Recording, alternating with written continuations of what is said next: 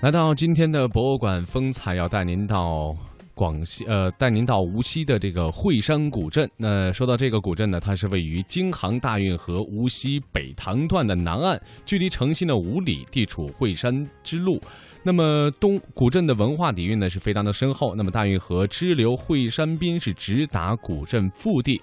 两岸历史文物林立，人文荟萃，又是无锡地名的发源地——无锡西山商务系。嗯，惠山古镇有着非常悠久的历史，古迹众多，文化底蕴也很丰厚，号称无锡历史文化的露天博物馆。至今仍然保存着祠堂建筑四点七万平方米，以及自唐代至民国时期的一百一十八处祠堂建筑和一些明确的祠堂遗址。嗯，那今天的节目跟随记者一起到江苏无锡的惠山古镇。我们在祠堂当中啊，去了解这个古镇的独特魅力。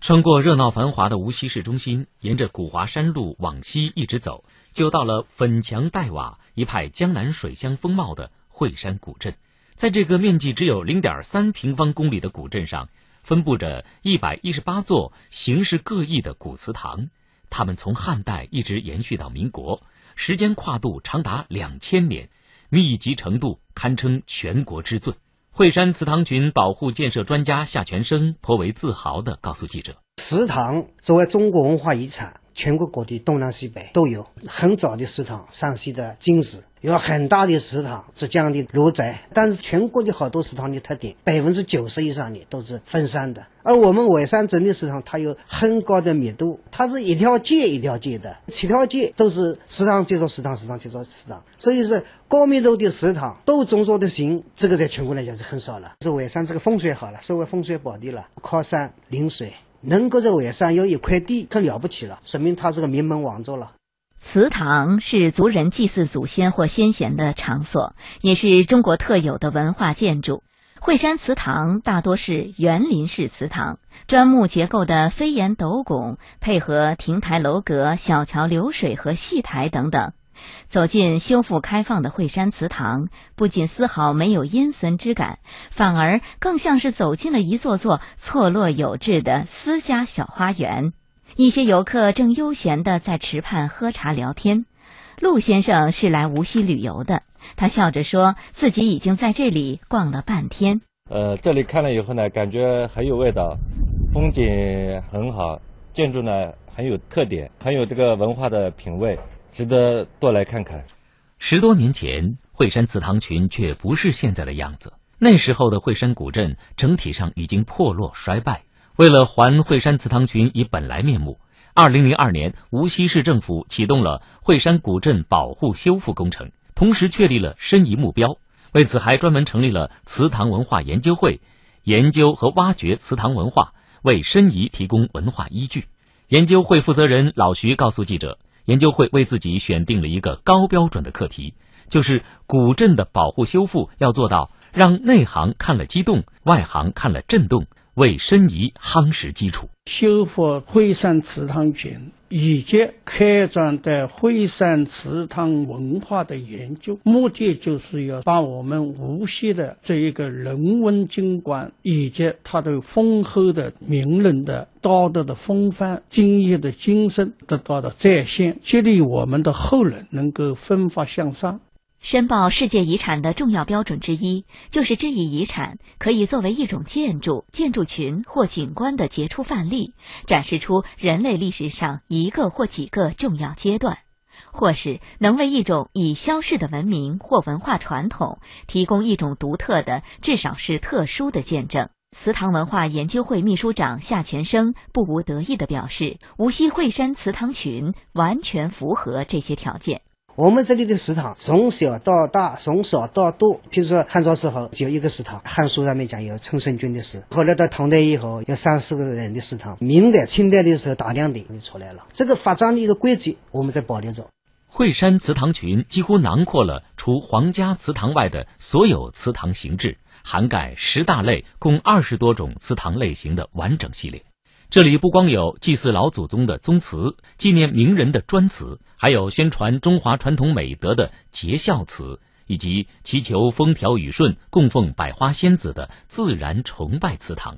形成了沿河、临街、进泉、靠山、密集的祠堂分布群落，较完整和系统的保存了中国祠堂文化发展的千年历史轮段，为国内外正在不断消失的这一传统文化提供了唯一例证。惠山古镇文化顾问罗根兄介绍说。这个一百十八处祠堂里头呢，包括了八十个姓氏，一百八十个历史的重量级人物。光宰相我们就有九个。祠堂群的周边又跟山泉文化、水陆的漕运文化都有相关。全国没有哪个地方的祠堂能够有无锡惠山古镇一带这么多的类型。江南最早的皇帝封赐祠堂、建筑规格最高的祠堂、陈列先贤最多的祠堂等等。这里的每一处祠堂都有一个动人的故事。研究会会员李文阳曾专门汇编了一部近一百六十万字、二十八卷、一百三十八篇的故事集《惠山祠堂中的成语故事》，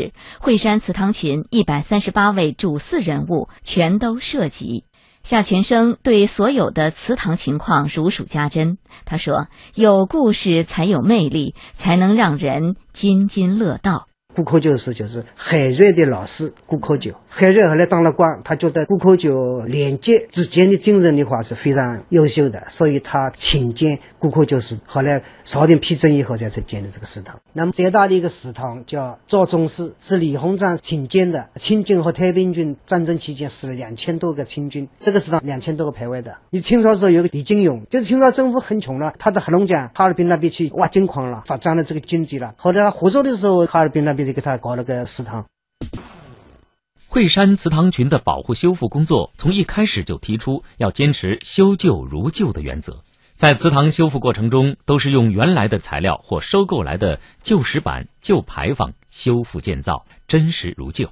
到目前为止，惠山古镇所有祠堂及遗址已全部根据史料记载，按原来位置进行了定位，有八十多处基本完成修复。周敦颐祠等十五座重点祠堂相继完成布展，向市民开放。关刀河景区、西神广场等景观也完成复建。惠山横直街及上下河塘区域基本完成，从原来的以居住及商业功能为主的普通街区，到以旅游、休闲和体验功能为主的历史文化街区的蜕变。现在，无锡市惠山祠堂群文化景观正式列入中国世界文化遗产预备名单，并在联合国教科文组织备案。至此，惠山祠堂群正式获得申报世界文化遗产的入场券。不过，虽然惠山祠堂群以其历史最悠久、保存最好、数量最多、类型最齐全、密集度最高，以及宗祠谱牒文化内涵最丰富的六个全国之最，成为中国世界文化遗产预备名单上的四十五项之一，但是，要让这一人类杰出天才的创造以完好的姿态呈现在世界面前，无锡要做的还有很多。无锡市文化遗产局副局长高燕表示，无锡的目标是要力争从四十五个项目中脱颖而出，在二零一五年将惠山祠堂群作为中国世界文化遗产项目向联合国进行申报。我们还要再进一步加强对整个惠山祠堂群范围的一个规划，以及整体的业态的一个调整，既能够使它原有的祠堂文化得到体现，使我们无锡的一些非物质文化遗产的项目也能在这个范围内得到非常好的一个彰显。我们还要进一步挖掘对无锡祠堂文化内涵的一个研究，进一步加大对祠堂文化的宣传，使我们这样的一个文化遗产能够得到最大范围的。彰显也提升我们无锡在世界的一个知名度和美誉度。惠山祠堂群历史底蕴深厚，就像一个露天博物馆，一部历史通史，更是一个融自然山水与人文于一体的文化所在。漫步惠山古镇，我们期待更多的祠堂能够一一揭开神秘的面纱，为世人讲述那尘封多年的历史。